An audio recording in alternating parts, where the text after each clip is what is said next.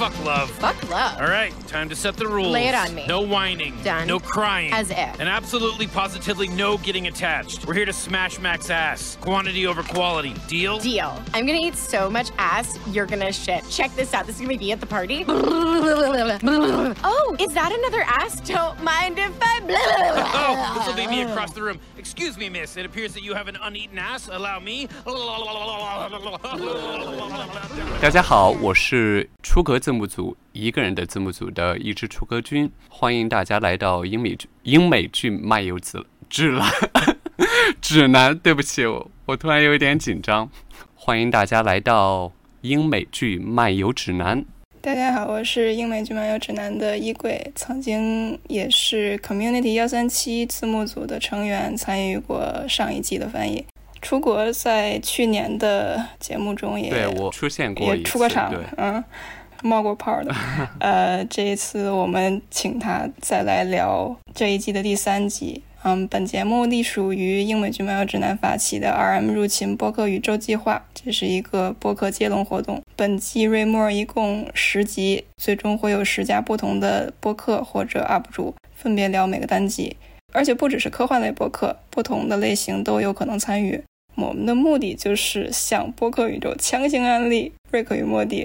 第一集是我们 Killing TV 的陆小鸟、重力玄灵和土著还有我一起聊的。第二集由经济电台录制，目前已经播出了，呃，是他们的第二十七期节目。第三集，也就是这一集，请到了大洋彼岸的出格字幕组接棒，由我和他来搭档。后面的会由谁来参与录制，我们会在片尾揭晓。嗯，现在开始正式的内容，先讲一下剧情吧。啊，开始前我可以先嗯说两句话吗？就特别废话一句话。我想说，虽然我翻译了瑞克和莫蒂，然后虽然我在微博有四十九万粉丝，在哔哩哔哩有九十多万粉丝，但是也并不表示我的说法特别权威。因为是一部动画嘛，我们都不是瑞学家。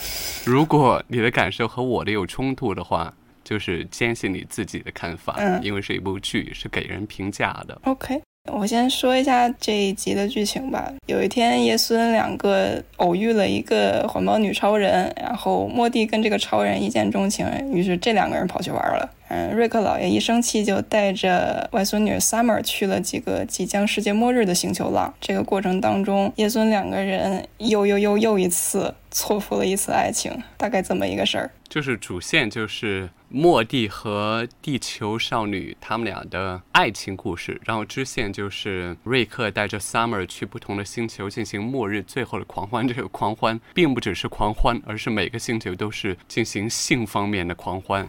然后 到最后，反正两方都没有成。嗯，地球超人，我不知道大家有没有看过这部动画？你小时候看过这个动画吗？好像大风车之后放过。那必然是没有。好吧，这个动画英文叫 Captain Planet。Captain Planet。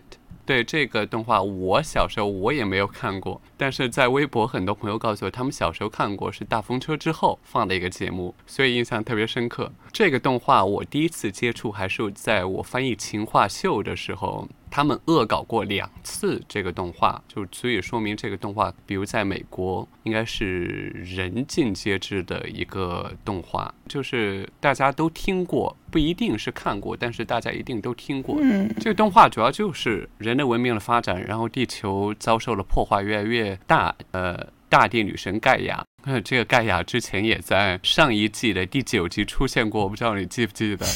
对对，大地女嗯神盖亚就是不愿看到这个情况继续恶化嘛，然后就将五枚带有什么土地啊、火啊、风啊、水啊、心灵的戒指给了地球上五大洲的五位少年，当然是和我们这一集《瑞克莫蒂》里面完全一模一样的这样一个设定，就完全是基于《地球超人》这样一部动画恶搞他们这部动画。就你刚才说这集就跟那个 Greta 的关系不大，因为我看了很多，比如 Reddit 上面一些帖子，还有 YouTube 上面关于这一集的一些分析，就是没有任何一个人提到这个环保少女 Greta 她这样一个人。嗯哼，其实这个事儿很大程度上也跟国情有关系吧，因为确实在国内这边，可能 Greta Thunberg 她的风评没有在其他一些国家那么的好，对她的争议会更大一些，所以很多国内的观众就直接联想首先想到这么一个嗯。人，但实际上如果真要去对应的话，可能只是说他的有些主张比较类似，嗯嗯，因为国情有些不同，所以想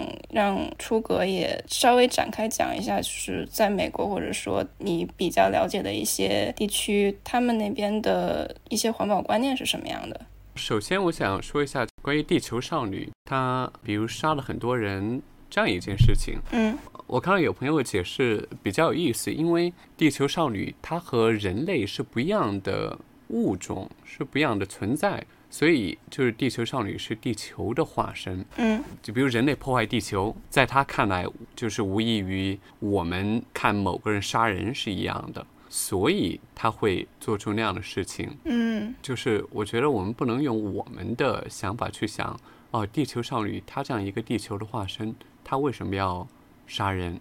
因为他的使命就是保护地球，破坏地球就是无异于杀人，在他看来，大家可以这样想一下。我并不是说杀人特别对啊，我就是说通过对于地球少女她的身份把她考虑进来，然后她会做的事情就不会让人觉得特别惊讶。再就是我觉得在美国这边当然也是分歧比较大，好像有一种百分之五十到百分之五十这样吧。比如支持民主党的自由派和支持共和党的保守派，他们之间当然前者是特别挺环保。而后者觉得环保没有必要，大概就是这样一种分歧。而大部分受过教育人都是支持民主党的自由派，包括虽然我没有去查 Justin 罗兰和丹哈蒙他们的政治立场，我没有去查，但是大概率这样一些受过教育、受过高等教育，然后在特别是好莱坞的人，他们就是就是大家口中的白左。呃，支持环保、支持性少数的权利，就大概推测百分之九十都是这样一个立场。嗯在美国分歧也很大，就是比如我在 Facebook 上面，因为现在其实年轻人很少用 Facebook，年轻人真的很少很少用 Facebook，特别是大城市年轻人，多半是用 Instagram。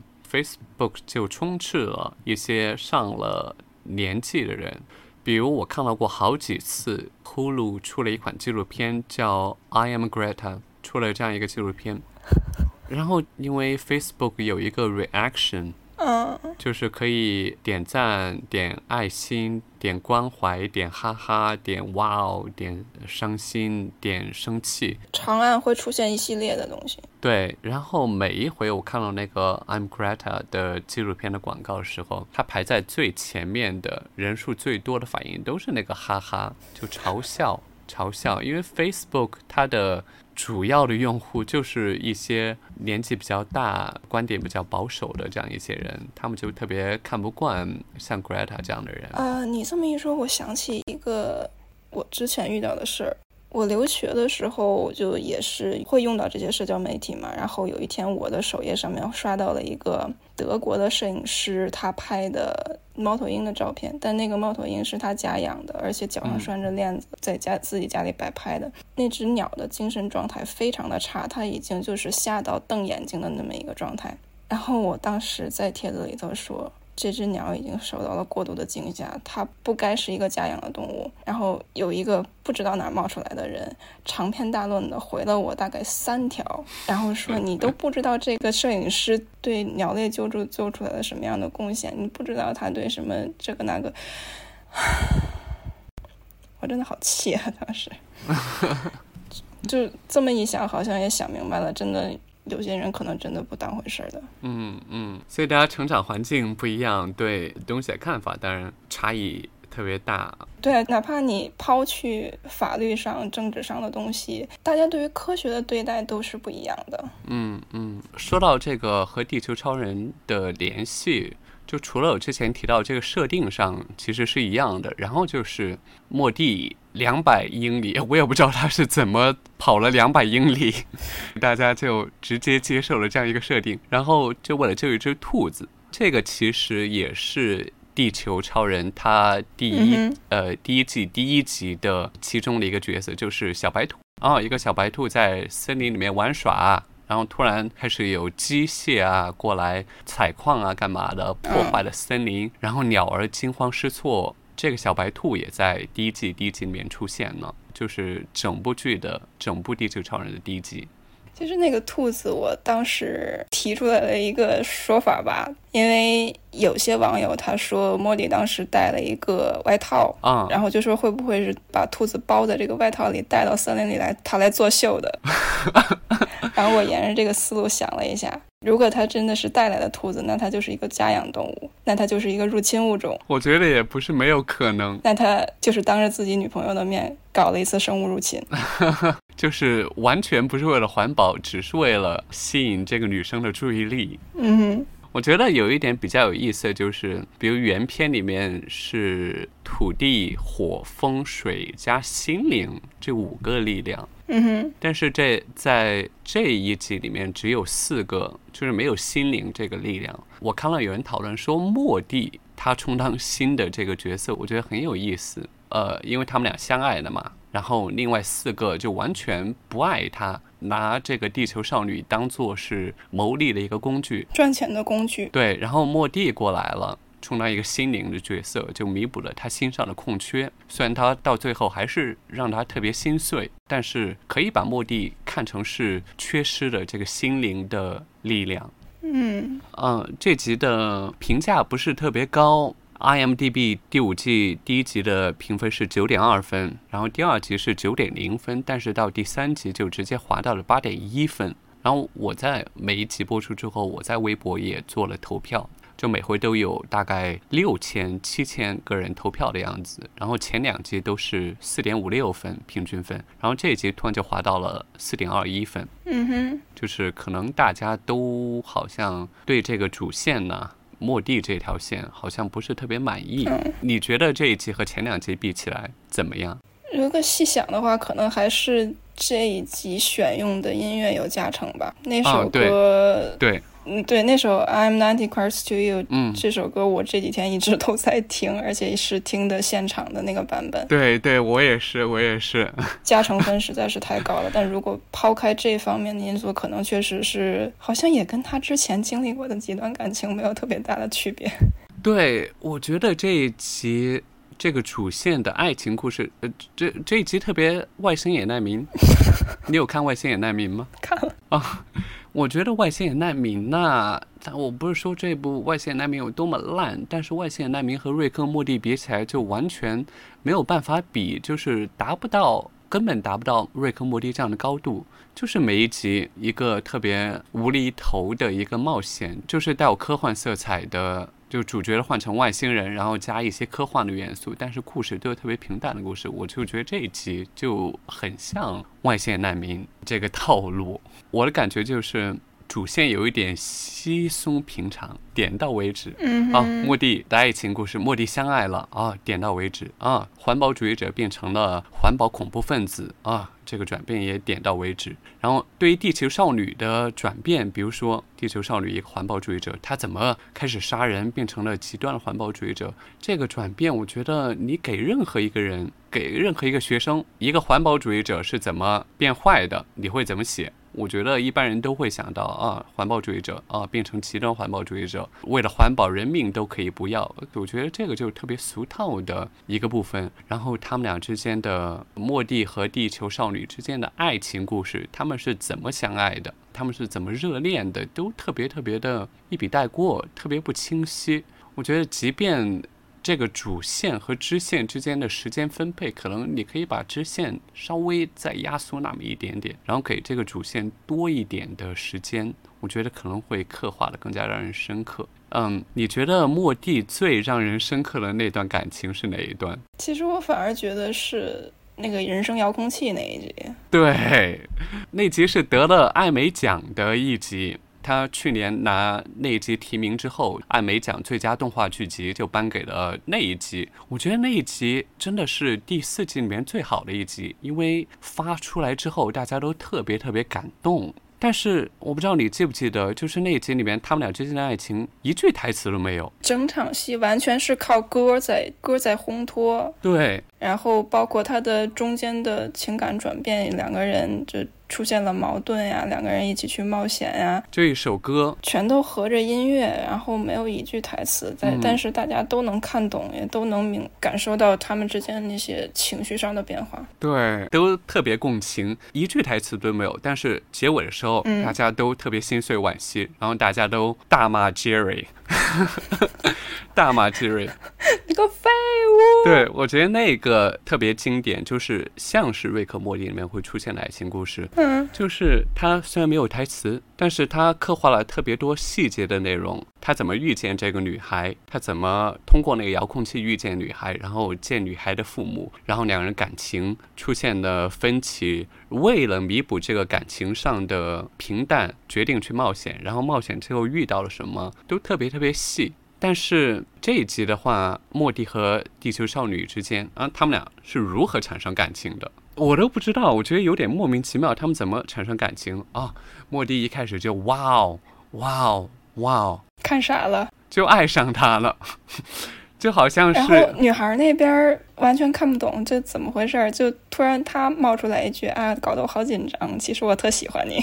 对，也爱上他了，好像是那种独身很多年的宅男会对任何和他说上几句话的女生产生爱意，就有种这样的感觉，就是有点莫名其妙，他们俩之间爱情怎么产生？然后热恋，他们热恋啊，发短信。发短信，然后回复，然后啊，你看窗外，啊，他过来了，然后俩之间开始热恋。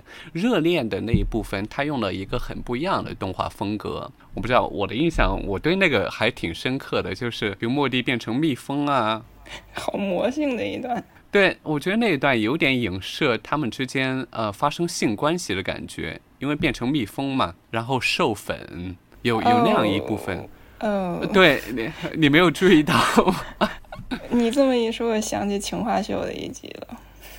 啊？我知道你说哪一集，就是蜜蜂和一群花发生关系的那一集。对的，对他们热恋的刻画，就是用了不一样的风格、不一样风格的动画来展现他们是如何热恋，就是主要描述他们是如何，比如发生关系啊，飞上天空，让我也觉得莫名其妙。结束也特别突然，玩桌游的时候那一段，就是他妈特别不同意，地球少女马上带着他飞飞去一个矿洞，然后开始杀人，然后莫蒂看清了他，就结束了。我觉得这个不管是爱情产生，还是中间爱情的描写，还是结束的时候，都特别特别突然。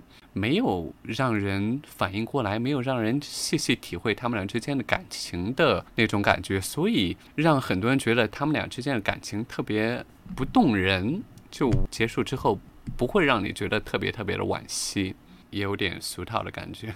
可能是因为一开始一部分观众就会觉得说这两个人他们的观念是有差别的，就是莫莉并没有为了环保去追求这个女生，嗯。但是女超人她的观念里头只有环保这一件事情，对对，所以这两个人的观念是绝对对不上的。嗯，不像是之前那个女孩，那个女孩就很随机，然后嗯。而且中间也会有一些生活的细节，比如说那姑娘打游戏，对。莫莉也打游戏，对平淡细节的刻画，我觉得很重要。就是观众如何觉得啊，他们俩相爱，然后结束之后为什么会感到惋惜，就是因为目睹了他们平时生活是多么的快乐，多么的稀松平常。OK，那现在说说老爷那边的故事。嗯哼，我觉得他们的故事里面有一段很有意思的就是关于末日前大家会做什么的描写。我不知道你以前有没有想过啊，如果明天要世界末日了，你今天会干什么？嗯，如果明天世界末日了，你今天要干什么？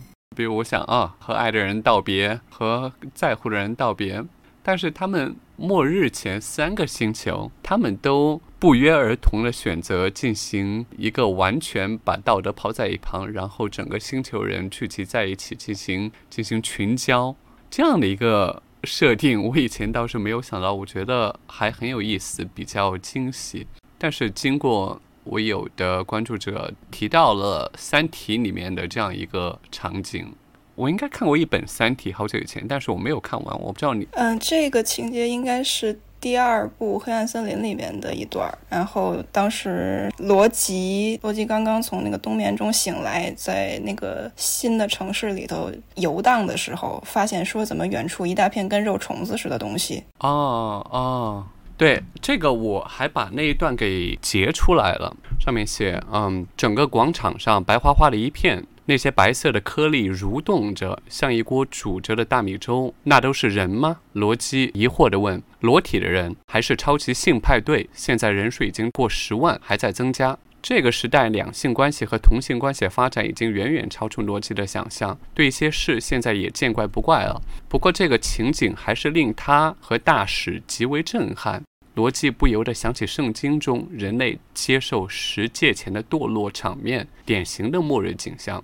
呃，我觉得不约而同想到一块儿去了，就是末日前，原来大家都会彻底的释放释放性欲。我觉得这一点，我的想象力太贫乏了，我没有想到这一层。呃，没记错的话，应该这不是大刘第一次写起这样的场景。包括《流浪地球》里边，中间有一段是围绕哪颗星，应该是土星或者木星，他们有一个远离这颗星球的那个环绕点。地球到这个点的时候，他们会进行狂欢，就是也是类似的场景。然后相关的。就是影视作品里边还有一部澳澳大利亚的，也是关于末日的一个片子，里边就也有那种毒品派对，或者说那种没有很没有底线的那种狂欢。嗯，这样的我反而还见的挺多的。嗯嗯，对，有一个其实我们想请来的，同样也在美国的 UP 主安迪，他在做这一集的解析的时候提到了一个事件，是夏威夷的姐弟两个，他们有一天哦，夏威夷姐弟俩。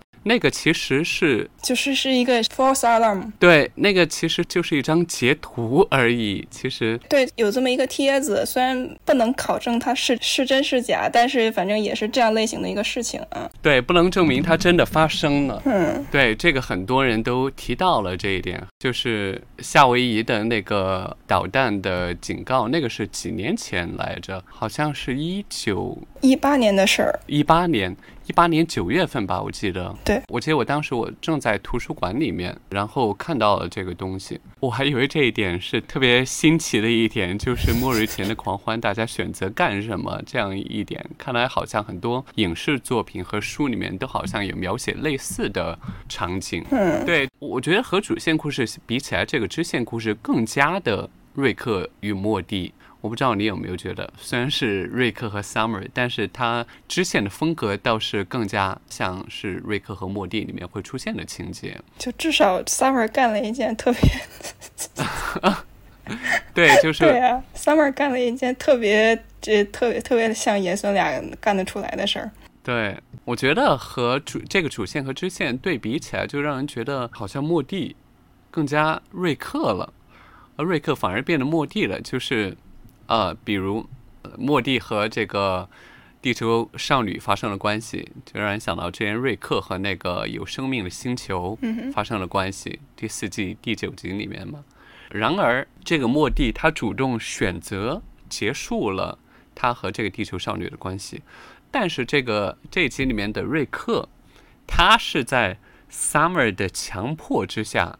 他才结束了他和这个拥有肘乳的女外星人之间的关系，就好像他们俩之间的角色兑换了。好像瑞克做的事情倒是特别不成熟，反而是莫蒂他主动选择结束了这段不健康的关系，就是注定不会有结果的关系。对，其实当时当时瑞克跟 Summer。提到那几条规则的时候，你不不许叽歪，你不许哭，你不许怎么怎么样。我我以为 Summer 会犯这些错，结果没有想到是他自己。对对，我觉得这部剧里面其实，比如 Summer 和 Beth，他们俩好像都是比较成熟的这个角色。比如这个 Summer，他会比自己的弟弟 Mordy 肯定要成熟一点，因为年纪大一点嘛。然后。当然，这个 Beth 他肯定是比 Jerry 要成熟很多，包括 Jerry，我我也是前呃前天早上看的时候发现的，在他们俩他们三个人之间在吵架，然后 Jerry 一个人在旁边玩桌游啊，他丢了十二个点，结果我仔细数了一下，他只走了八个空格，并且在他数 seven 数七的时候，他直接跳到了八的那个位置，然后趁大家都不看的时候，他继续数啊 eight nine ten eleven twelve，然后发现他他的棋子就停在那个位置，然后就是他趁着大家都在吵架的时候，他开始作弊。我不知道你有没有看到我发的微博，那条看到了，然后就不怪他为什么连吵架在吵什么都不知道了。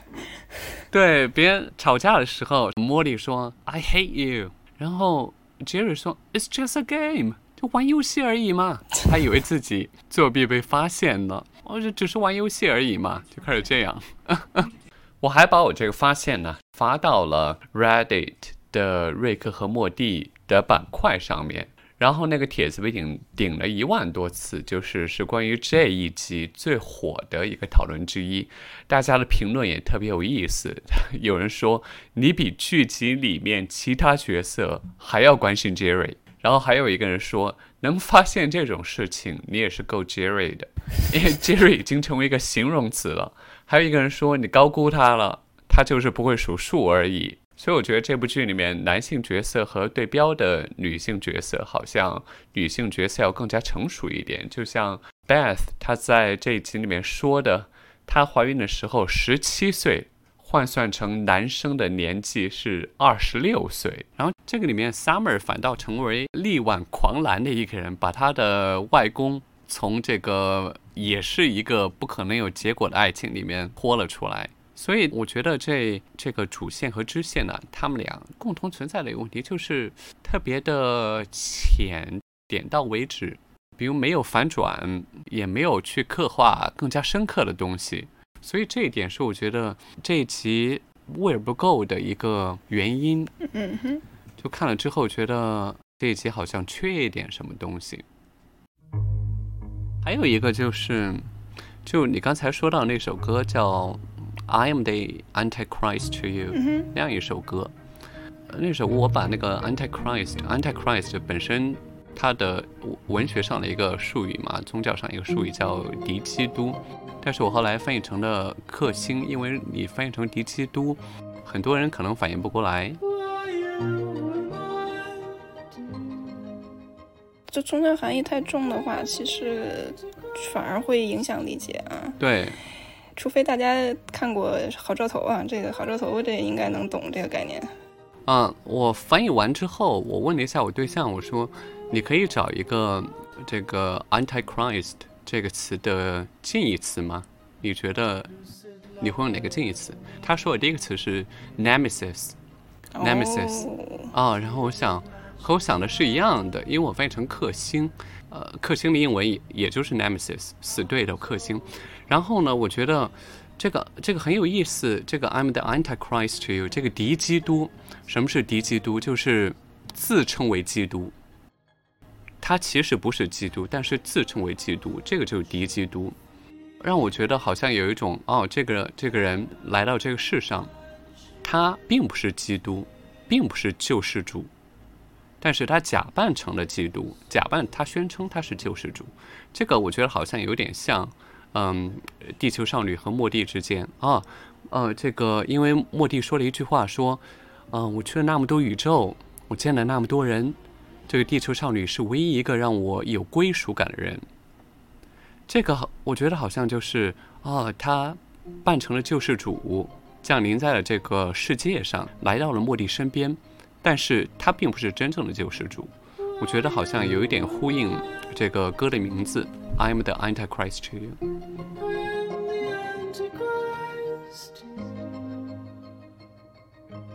你好，我是九号 AI。我们的微博和微信公众号都叫英美剧漫游指南。微博会发布新鲜的英美剧资讯和我们第一时间试看过的所有新剧的速评，微信公众号则只会推送我们认为非常好看的剧集推荐。另外，我们还有播客听众群，入口可以在公众号后台回复 E I C C A S T 获取。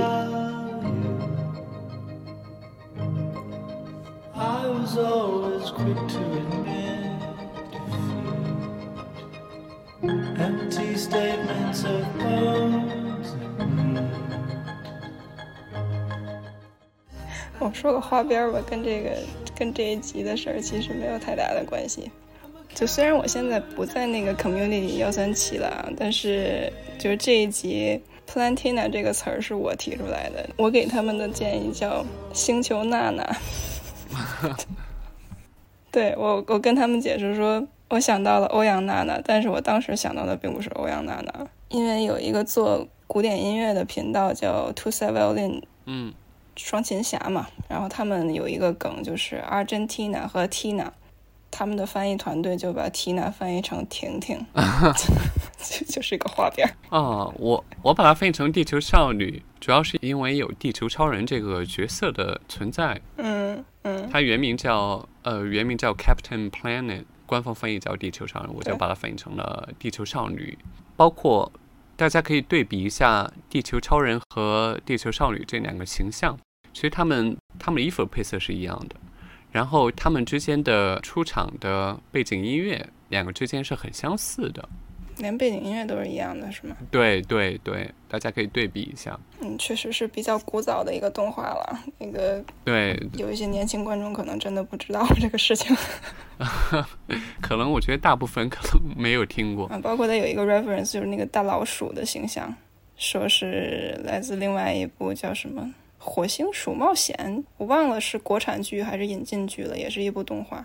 我看的 YouTube 上面有一个关于这个这个柴油黄鼠狼，它的这个分析好像有点集合了地球超人里面的一些反派的形象，把他们嗯糅杂在一起，形成了柴油黄鼠狼这样一个角色。包括忍者神龟，有一点像，对他的穿着也是九十年代风格的那种，包括那种呃无袖的手套啊啊什么无袖的手套，就无指的就没有手指的那个手套，然后是嗯脚旁边挂一个那种像一个瓶子一样的那个东西，反正他的那个形象就整个很九十年代，我看一眼。哦，他脚边上有一个包包，对对，就是这样一个形象。我在翻译这个的时候，其实包括我在翻译其他一些动画的时候，我都特别的自由发挥。就是大家甚至有时候会在评论区问我，就是问这个是怎么翻译出来的？你这个词好像在原文里面没有。但是我觉得在，尤其是字幕翻译，就是你不能拘泥于每一个单词是什么意思，你不需要把每个词在译文中译文中体现出来，你只需要把那个情绪，我觉得对于角色情绪把它翻译出来，这个很重要，而不只是那个把这个词给翻译出来。包括有一句话，瑞克和 Summer 说，他说啊，你在那个星球待十秒。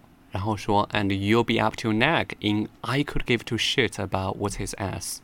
You you'll be up to your neck in blah blah blah. 然后我把它翻译成翻译成你马上能和某个陌生人颠鸾倒凤，不知天地为何物。我不知道你记不记得这句话？这句话你有没有在其他地方见过？哦，你看过《甄嬛传》吗？没有，没有，好吧。这句话，呃，我我看评论区有些朋友提到了，就是 这个是《甄嬛传》最后一集里面、呃、出现的一句话，什么孙答应和那个什么什么颠鸾倒凤，不知天地为何物。我有两三个人就在评论区问你这个是怎么翻译出来的？哇，我就给他解释啊，you'll be up to neck in something，就是你会忙着干什么事。后面一个名词，I could give two shits about what says as，就是我也不管他叫什么名字的人，其实我就把这句话理解成就是忙着和另外一个陌生人，就是完全不认识的陌生人，就开始颠鸾倒凤。颠鸾倒凤你也知道什么意思吧？就开始颠鸾倒凤，然后忘记。你的前男友，所以我我觉得就很合适。颠鸾倒凤，不知天地为何物，就是太爽了，就是把以前不开心的一些经历都给忘掉了，就这样的。我想到了，也是另外一个组。上一季结尾的时候，不是那个克隆贝斯，他在外星有一个医生，就给他说要给他开药，I'm a good doctor, I'm a bad doctor。他们的翻译是：我是个庸医。我妙手回春，好像是这个意思。我之前注意到一个问题，就是有人会在翻译的时候审查自己的翻译其实我觉得特别无法理喻，这个其实已经是传播非正版的资源了。你还要把自己的翻译给审查一遍，还要把“社”这个字写成“升”和“寸”。嗯，这个没有必要，这个真的没有必要。对，我觉得就完全无法理解，就是特别是对于瑞克和莫蒂这样的动画，脏话连篇，嗯，对吧？完全口无遮拦，什么 fuck，什么 shit 这样的一些词，什么 fucker，什么 motherfucker 这样一些词全部都有。你如果把它翻译的特别委婉的话，就就没有那个味道了，就体现不出角色的那个性格了。所以我在翻译的时候就特别放飞自我。它原文如果是脏话的话，我翻译的时候我就就是呃能怎么脏话就怎么脏话。就是原文是气话的话，就是要尽量表现他是多么的生气。嗯嗯，五十六分钟，咱们好了吗？我觉得差不多了吧。嗯，谢谢楚哥今天再次参与到我们的节目当中，也特别高兴可以再一次上英美剧漫游指南。下面我公布一下《瑞克和莫蒂》第五季第四集的播客，将由未来事务管理局的丢丢科幻电波进行录制，敬请期待。后面究竟还有哪些播客或者嘉宾参与到这个活动中来？希望大家可以留言告诉我们，谢谢。好，大家后会有期，拜拜拜拜拜拜拜。如果你喜欢本期节目，希望你去苹果 Podcast 给我们一个五星好评。如果你想和主播们互动，欢迎来小宇宙 App 给我们评论哦。同时，网易云音乐、喜马拉雅和荔枝 App 也会同步更新我们的节目。我们下期节目再见。